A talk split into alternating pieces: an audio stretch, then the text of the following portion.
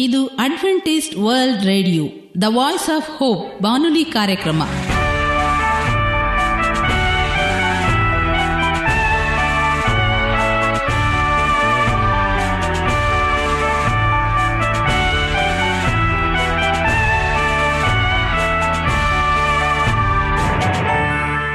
ನಮಸ್ಕಾರ ಪ್ರೀತಿಯ ಕೇಳುಗರೆ, ನಮ್ಮ ನಿಲಯದ ಕನ್ನಡ ಕಾರ್ಯಕ್ರಮಕ್ಕೆ ತಮ್ಮೆಲ್ಲರಿಗೂ ಆತ್ಮೀಯ ಸುಸ್ವಾಗತ. ಮುಂದಿನ ಮೂವತ್ತು ನಿಮಿಷಗಳಲ್ಲಿ ಸುಮಧುರವಾದ ಹಾಡುಗಳು, ಆರೋಗ್ಯದ ಸಂದೇಶ, ಮಕ್ಕಳಿಗೆ ನೀತಿ ಕಥೆಗಳು ಹಾಗೂ ದೇವರ ವಾಕ್ಯವನ್ನು ಕೇಳೋಣ. ಈ ಕಾರ್ಯಕ್ರಮ ನಿಮಗೆ ಸಂತೋಷವನ್ನು ಕೊಡಲೆಂದು ಕೋರುತ್ತೇವೆ. ಈ ಕಾರ್ಯಕ್ರಮದ ಪ್ರಾರಂಭದಲ್ಲಿ ಸುಮಧುರವಾದ ಗೀತೆಯೊಂದನ್ನು ಕೇಳೋಣ.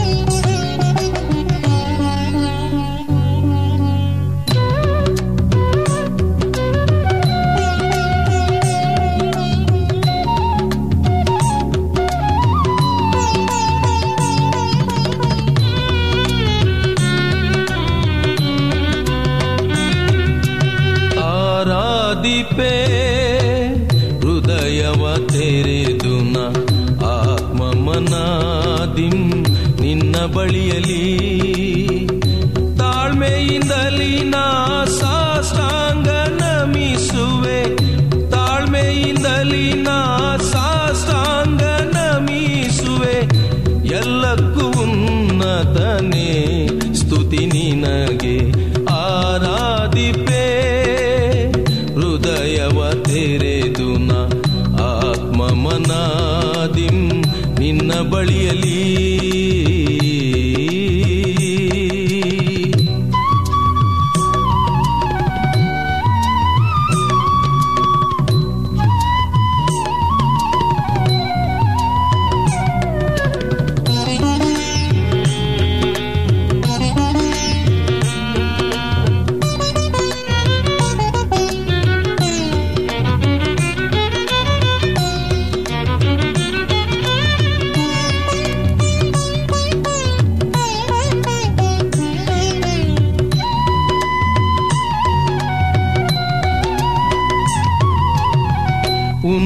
ಉನ್ನತನೇ ಘನಪಡಿಸುವೆ ನಿನ್ನನ್ನ. ಉಲ್ಲಾಸಗಾನದಿ ಆರಂಭಿಸಿ. ಉನ್ನತನೆ ಘನಪಡಿಸುವೆ ನಿನ್ನನ್ನ. ಉಲ್ಲಾಸಗಾನದಿ ಆರಂಭಿಸಿ. ಲೋಕದ ನಾಯಕ ನೀನಲ್ಲದಿನ್ನಾರು ನೀನಲ್ಲದಿನ್ನಾರು ಅಗಲಬೇಡ ಎನ್ನ ಬಿಟ್ಟು ಎಂದು. ಅಗಲಬೇಡ ಎನ್ನ ಬಿಟ್ಟು ಎಂದು. ಆರಾಧಿಪೆ, ಹೃದಯವ ತೆರೆದು ನ ಆತ್ಮ ಮನಾದಿಂ ನಿನ್ನ ಬಳಿಯಲಿ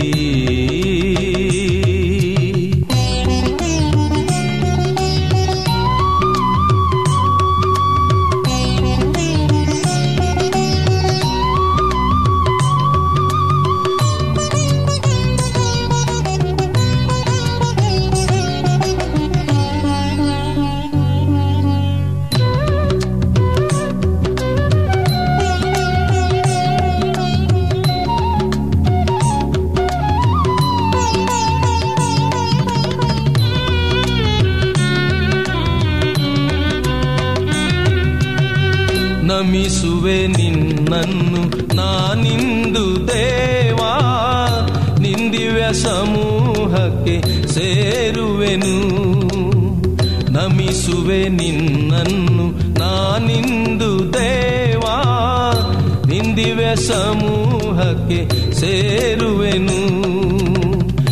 ನಿಂಚಿತ ಮಾಡಲು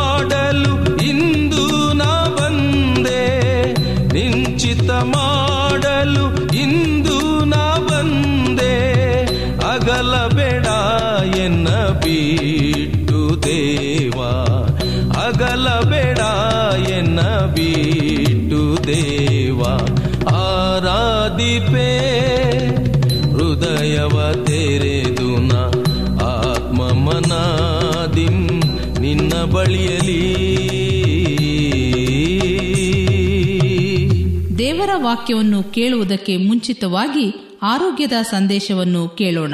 ಸಾಮಾನ್ಯವಾಗಿ ಹೆಣ್ಣು ಮಕ್ಕಳು ಹೆಚ್ಚಿನ ಗಮನವನ್ನು ತಮ್ಮ ಪಾದಗಳು ಬಿರುಕಿದೆಯಾ?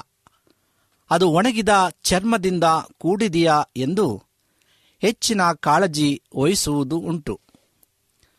ಅನೇಕ ಸಾರಿ ತಮ್ಮ ಪಾದಗಳನ್ನು ಬೇರೆಯವರಿಗೆ ತೋರಿಸಲು ಹೆಣ್ಣು ಮಕ್ಕಳು ಮುಜುಗರ ಪಡುತ್ತಾರೆ.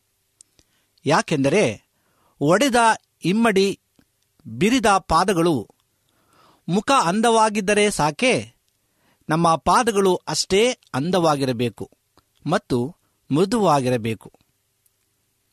ಪ್ರಕೃತಿದತ್ತವಾಗಿಯೂ ಮನೆಯಲ್ಲೇ ನೀವು ಔಷಧ ತಯಾರಿಸಿ ನಿಮ್ಮ ಒಡೆದ ಅಥವಾ ಒರಟಾದ ಪಾದಗಳಿಗೆ ಔಷಧದ ಬಗ್ಗೆ ಕೆಲವು ಮಾಹಿತಿಗಳನ್ನು ಈ ದಿನ ತಿಳಿದುಕೊಳ್ಳೋಣ. ಮುಖದ ಚಂದಕ್ಕೆ ಮಾನತೆ ಕೊಟ್ಟಷ್ಟೇ ಪಾದದ ಮೇಲೂ ಇರುತ್ತದೆ. ಮಗುವಿನ ಪಾದದಂತೆ ಮೃದುವಾದ ಪಾದ ತನ್ನದಾಗಬೇಕೆಂದು ಅಂಬಲಿಕೆ ಇರುತ್ತದೆ. ಹೆಣ್ಣು ಮಕ್ಕಳು ಯಾಕೆ ಹೀಗೆ? ದೊಡ್ಡವರಾದ ಮೇಲೂ ಮಗುವಿನಂತಿರುವ ಬಯಕೆ ಯಾಕೆ? ಈ ಪ್ರಶ್ನೆಗಳಿಗೆಲ್ಲ ಉತ್ತರ ಇಲ್ಲ. ಆದರೆ ಪಾದಗಳು ಎಷ್ಟೇ ಮೃದುವಾಗಿದ್ದರೂ ಇನ್ನಷ್ಟು ಸಾಫ್ಟ್ ಅಥವಾ ಮೃದು ಆಗಬೇಕು ಅಂದುಕೊಳ್ಳೋ ಹೆಣ್ಮಕ್ಕಳಿಗೆ ಈ ಟಿಪ್ಸ್ ನಿಮಗೆ ಉಪಯೋಗವಾಗುವಂಥದ್ದಾಗಿದೆ ಮೊದಲನೇದಾಗಿ ನಾವು ನಾಲ್ಕು ಅಂಶಗಳನ್ನು ತಿಳಿದುಕೊಳ್ಳೋಣ. ನಮ್ಮ ಪಾದಗಳು ಹೊರಟಾಗಿದ್ದಂಥ ಪಕ್ಷದಲ್ಲಿ ಅದನ್ನು ಮೃದುವಾಗಿ ಮಾಡಿಕೊಳ್ಳಲು ನಾಲ್ಕು ವಿಷಯಗಳ ಬಗ್ಗೆ ನಾವು ತಿಳಿದುಕೊಳ್ಳೋಣ. ಮೊದಲನೇದಾಗಿ ಒಂದು ಬೌಲ್ಗೆ ಒಂದು ಕಪ್ ಓಟ್ ಮಿಲ್ ನೂರು ಎಂ ಎಲ್ ಆಲಿವ್ ಆಯಿಲು, ನೂರು ಗ್ರಾಂ ಸಮುದ್ರದ ಉಪ್ಪು, ನೂರು ಗ್ರಾಂ ಜೇನುತುಪ್ಪ, ನೂರು ಗ್ರಾಂ ಅಕ್ಕಿ ಪುಡಿ, ಹತ್ತು ಹನಿ ಜುನಿಫರ್ ಆಯಿಲು, ಹತ್ತು ಹನಿ ಪೆಪ್ಪರ್ಮಿಂಟ್ ಆಯಿಲು ಹಾಕಿ ಚೆನ್ನಾಗಿ ಮಿಕ್ಸ್ ಮಾಡಿ ಏರ್ ಟೈಟ್ ಬಾಕ್ಸ್ಗೆ ಹಾಕಿಡಿ.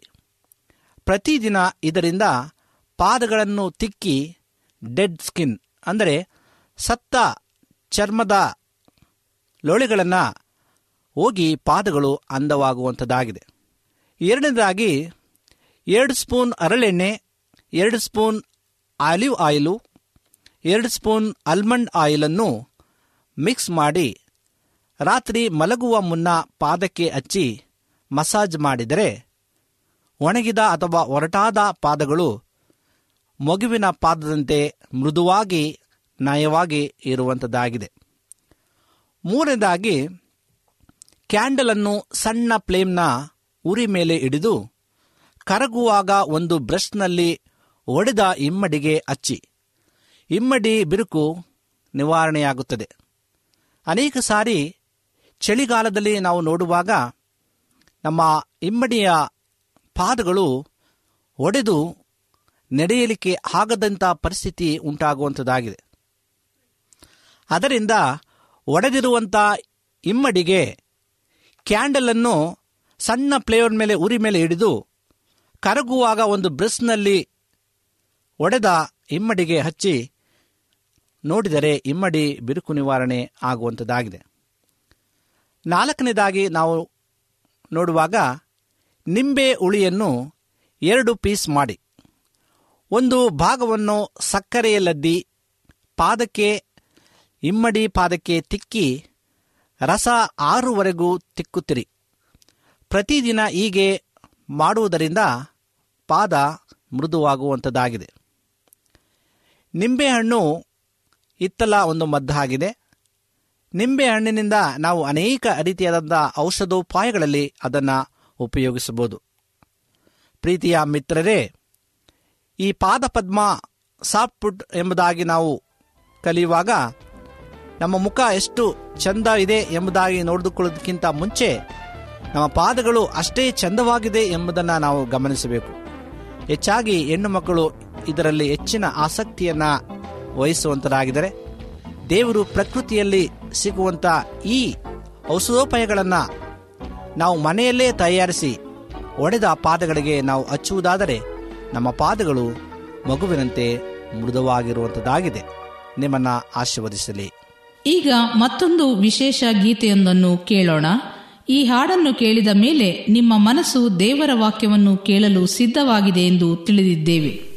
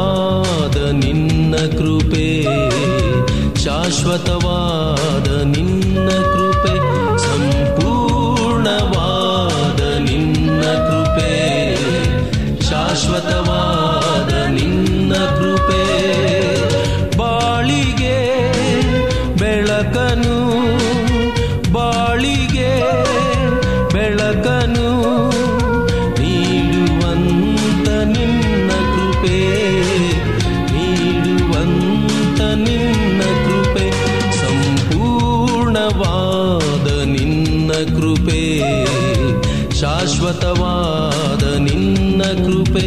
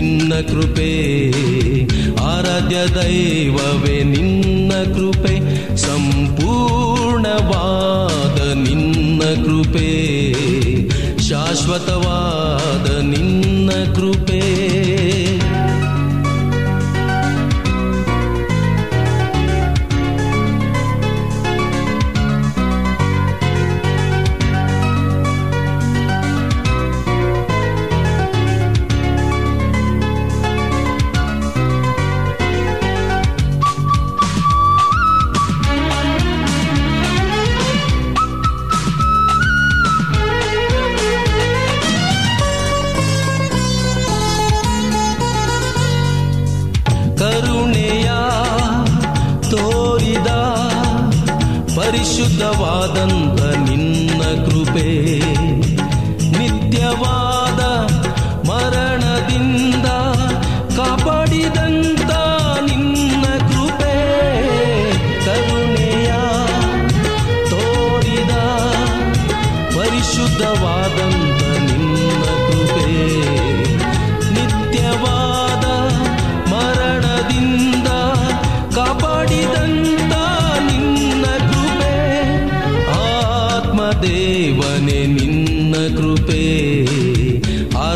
ದಾತನೆ ನಿನ್ನ ಕೃಪೆ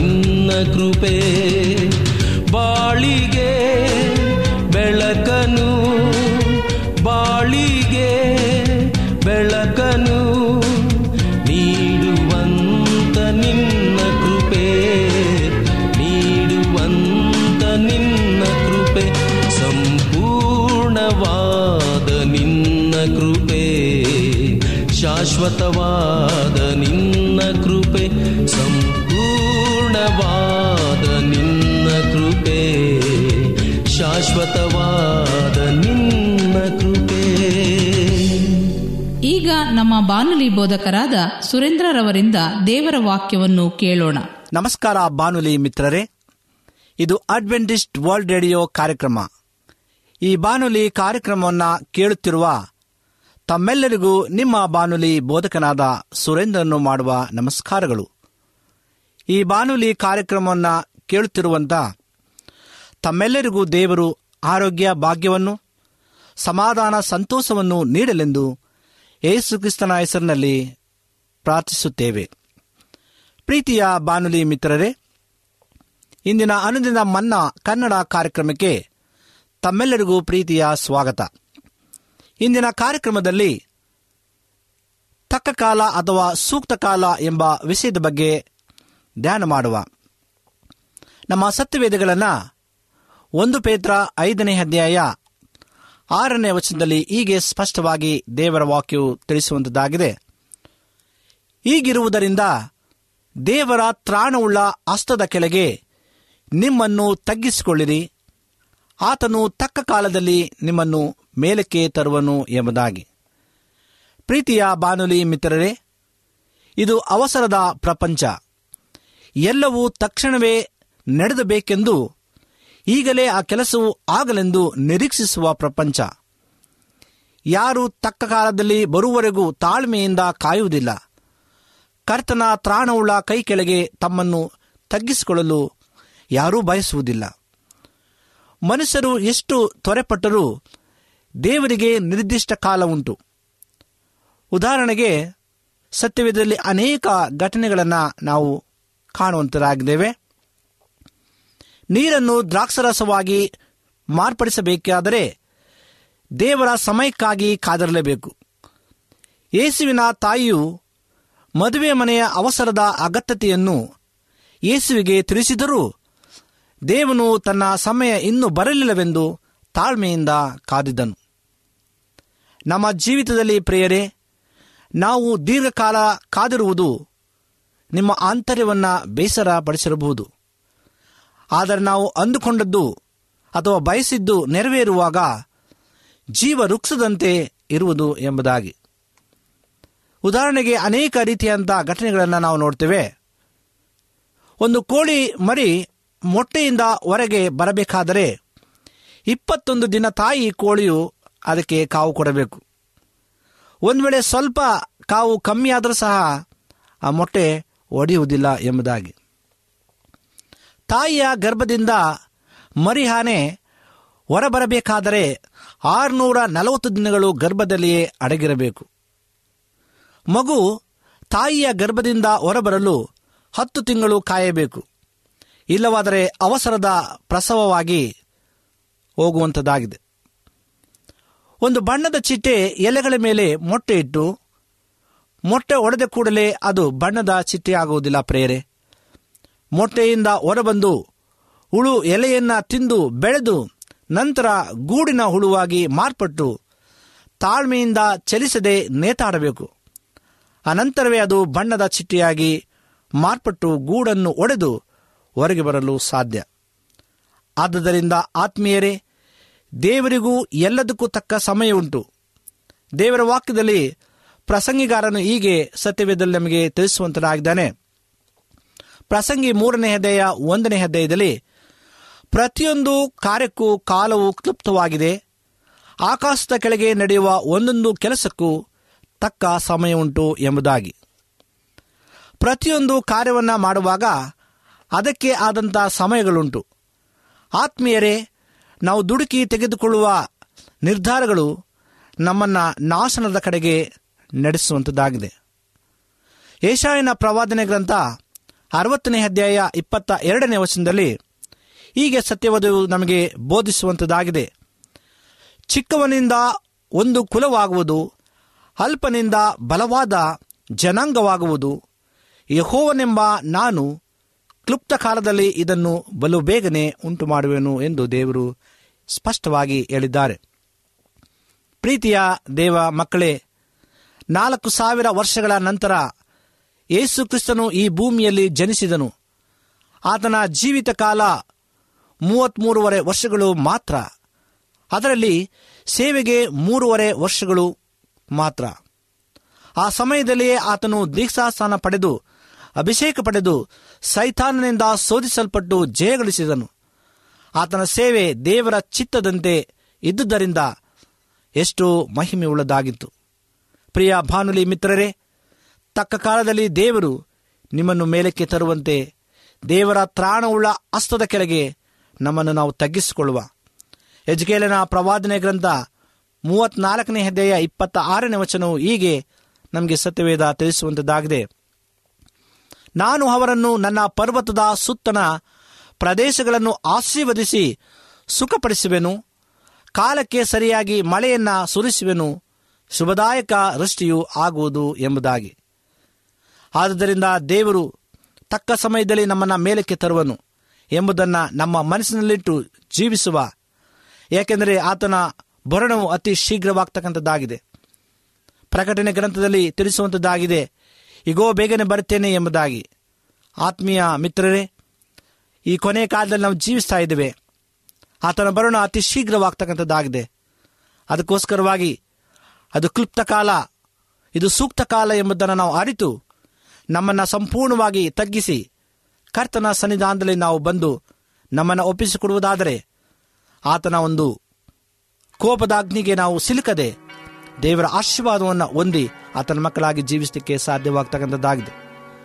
ಆದ್ದರಿಂದ ದೇವರು ತಕ್ಕ ಸಮಯದಲ್ಲಿ ನಮ್ಮನ್ನು ಮೇಲಕ್ಕೆ ತರುವನು ಎಂಬುದನ್ನು ನಮ್ಮ ಮನಸ್ಸನ್ನಿಟ್ಟು ನಮ್ಮ ಜೀವಿಸುವ ದೇವರು ನಿಮ್ಮನ್ನು ಆಶೀರ್ವದಿಸಲಿ. ಪ್ರಾರ್ಥನೆಯನ್ನು ಮಾಡೋಣ. ನಮ್ಮನ್ನು ಬಹಳವಾಗಿ ಪ್ರೀತಿಸುವಂಥ ಪರಲೋಕದ ತಂದೆಯಾದ ದೇವರೇ, ನನ್ನ ಪರಿಶುದ್ಧ ನಾಮಕ್ಕೆ ಸ್ತೋತ್ರ ಉಂಟಾಗಲಿ ಸ್ವಾಮಿ. ಕರ್ತನೆ, ನೀನು ಮಾಡಿದಂಥ ಎಲ್ಲ ಸಹಾಯಗಳಿಗಾಗಿ, ಉಪಕಾರಗಳಿಗಾಗಿ ನಿನಗೆ ಸ್ತೋತ್ರವನ್ನು ಸಲ್ಲಿಸ್ತೇವೆ. ನಮ್ಮ ಜೀವಿತದಲ್ಲಿ ಸ್ವಾಮಿ, ಒಂದೊಂದು ಕ್ಷಣದಲ್ಲೂ, ಒಂದೊಂದು ಸಮಯದಲ್ಲೂ ಸ್ವಾಮಿ ನಮ್ಮೊಟ್ಟಿಗಿದ್ದು ನೀನು ನಡೆಸಕ್ಕಾಗಿ ಸ್ತೋತ್ರ. ಇದು ಕ್ಲುಪ್ತ ಕಾಲವಾಗಿದೆ ಕರ್ತನೆ. ಇದು ಅಲ್ಪ ಕಾಲವಾಗಿದೆ ಸ್ವಾಮಿ. ಈ ಸಮಯದಲ್ಲಿ ನಮ್ಮನ್ನು ನಾವು ಸರಿಪಡಿಸಿಕೊಂಡವರಾಗಿದ್ದುಕೊಂಡು ನಿನ್ನ ಬರುಣಕ್ಕೆ ಎದುರು ನೋಡ್ತಾ ಮಕ್ಕಳಾಗಿ ಜೀವಿಸುವಂತೆ ನಮ್ಮನ್ನು ಬಲಪಡಿಸು. ಈ ಸಮಯದಲ್ಲಿ ಈ ವಾಕ್ಯವನ್ನು ಸ್ವಾಮಿ ಕೇಳುವಂತ ಪ್ರತಿಯೊಬ್ಬರ ಹೃದಯದಲ್ಲಿ ಮಾತನಾಡು. ಆ ವಾಕ್ಯವು ಸ್ವಾಮಿಯರ ಹೃದಯದಲ್ಲಿ ಬೇರೂರುವಂತೆ ನೀವು ಸಹಾಯ ಮಾಡಬೇಕಾಗಿ ಬೇಡ್ತೀವಿ. ಅವರ ಕುಟುಂಬದಲ್ಲ ಸಮಸ್ಯೆಗಳನ್ನು, ನೋವುಗಳನ್ನ, ಚಿಂತೆಯಿಂದ ಕರ್ತನೆ ಅವರನ್ನು ಬಿಡಿಸಿ, ಸುಖ ಸಂಸಾರದಲ್ಲಿ ಅವರು ಒಳ್ಳೆಯ ರೀತಿ ನಿನ್ನನ್ನು ಎದುರು ನೋಡುವ ಮಕ್ಕಳಾಗಿ ಜೀವಿಸುವಂತೆ ಅವರನ್ನ ಬಲಪಡಿಸಬೇಕಾಗಿ ಏಸು ಕ್ರಿಸ್ತನ ಮುದ್ದಾದ ನಾಮದಲ್ಲಿ ಬೇಡಿಕೊಂಡಾಡ್ತೇವೆ ತಂದೆಯೇ. ಆಮೇನ್.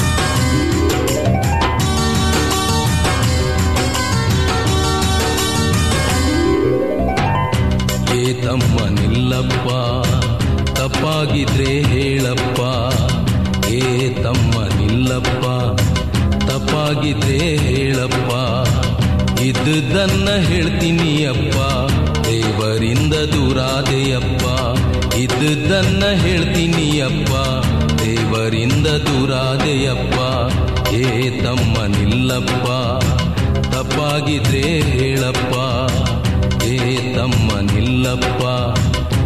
ತಪ್ಪಾಗಿದ್ರೆ ಹೇಳಪ್ಪ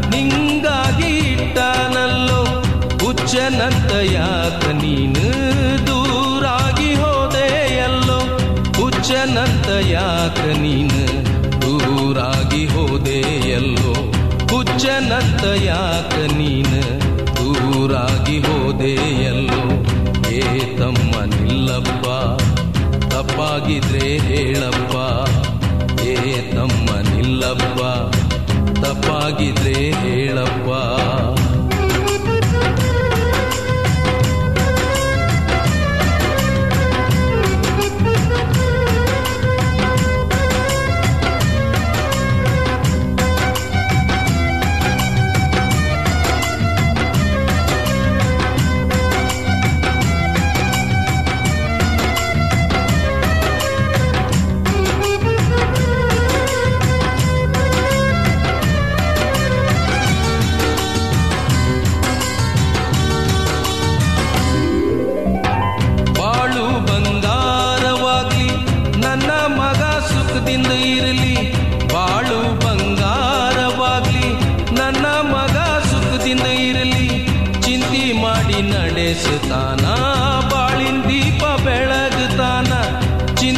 ಮಾಡಿ ನಡೆಸುತ್ತಾನ, ಬಾಳಿನ ದೀಪ ಬೆಳಗುತ್ತಾನ, ಚಿಂತಿ ಮಾಡಿ ನಡೆಸುತ್ತಾನ, ಬಾಳಿನ ದೀಪ ಬೆಳಗುತ್ತಾನ. ಏ ತಮ್ಮ ನಿಲ್ಲಪ್ಪ, ತಪ್ಪಾಗಿದ್ರೆ ಹೇಳಪ್ಪ. ಏ ತಮ್ಮ ನಿಲ್ಲಪ್ಪ, ತಪ್ಪಾಗಿದ್ರೆ ಹೇಳಪ್ಪ.